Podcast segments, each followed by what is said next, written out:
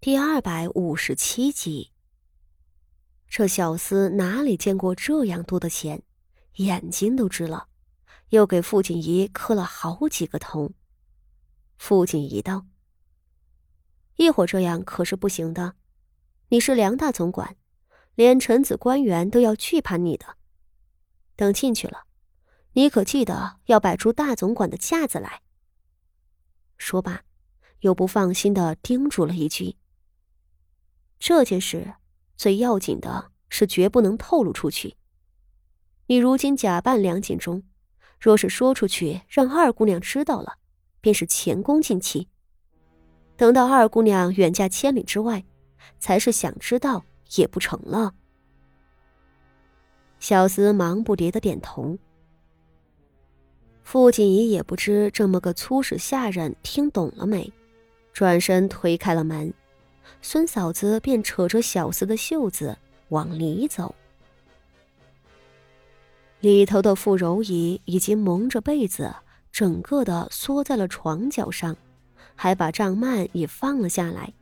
几个丫鬟跪在地上，傅锦仪便命道：“将幔子拉开。”傅柔仪的贴身丫鬟哭着道：“八小姐。”我家二小姐实在是吓得不成了，二小姐每日都要犯病，一犯病就吓得蒙着被子，谁也不见。傅锦仪心里摇头，使了自己手下的两个丫鬟上去，强行将幔子拉开。那傅柔仪果然还缩在被子里，傅锦仪又亲自上去扯她的被子。傅柔仪被吓得半死，死死抓着被子叫着救命。傅锦仪也不理会他，和孙嫂子两个一块儿把被子给扯了下来了，露出披头散发、形容狼狈的一张脸。傅柔仪还在挣扎嚎哭，傅锦仪索性让孙嫂子按住了她，对她道：“二姐姐，你再抬眼看看。”这回是谁来了？傅柔仪本能的抬眼一瞧，差点就吓晕过去。面前站着的人不是梁锦忠是谁？这回可不是幻觉了，是真真切切的人。傅柔仪见吓得叫都叫不出来了，脸色雪白，浑身僵硬。傅锦衣看着他道。这就是宫里的梁大总管，二姐姐，我把他请过来了。梁大总管，啊！傅柔仪的喉咙里爆发出一声惨叫，惊恐道：“啊，他是他，他对我，对我，他对你做了伤天害理的事情。”傅锦仪盯着傅柔仪的眼睛。二姐姐，他舔你的脸，甚至还把你上头的衣裳扒下来。二姐姐，我说的没错吧？傅柔仪的眼睛里蓄满了泪水，她崩溃的尖叫着，挣扎着。孙嫂子已经按不住她，另外两个婆子也上来一同按住。而就在此时。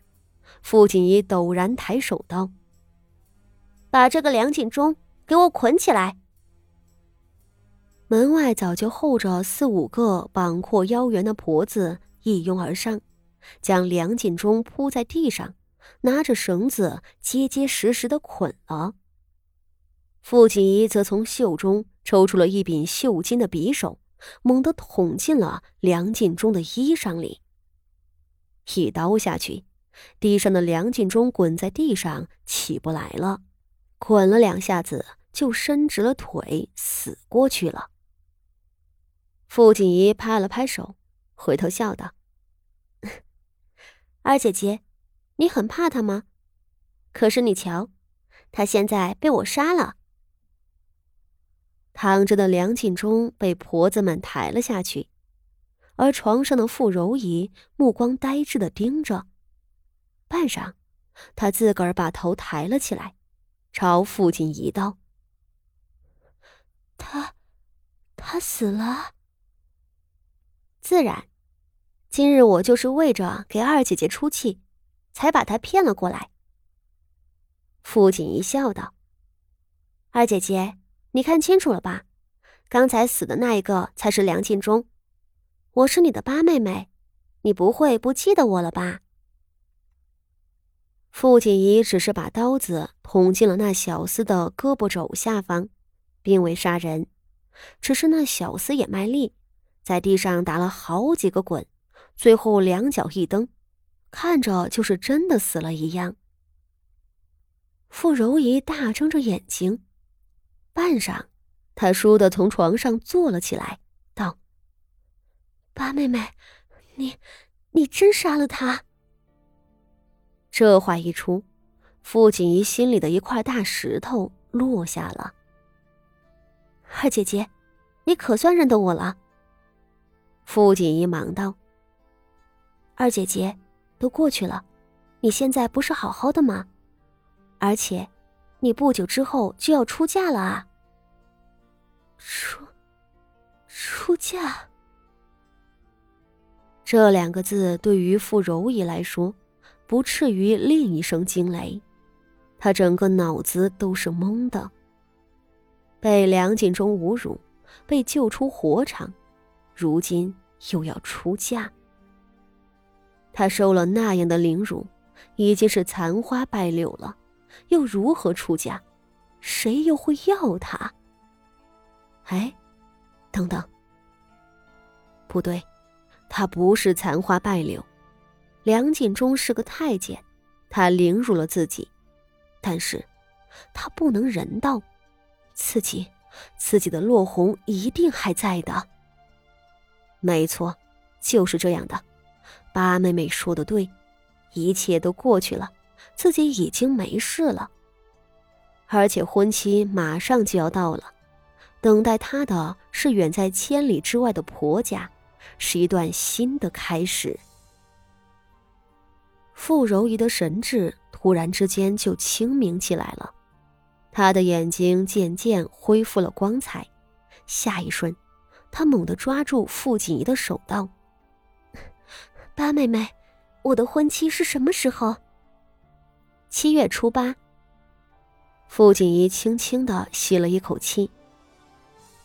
听说，二姐姐的夫家张家那边，有一种花叫做凤凰花。按照当地的风俗，原配正式的象征并不是牡丹，而是凤凰花。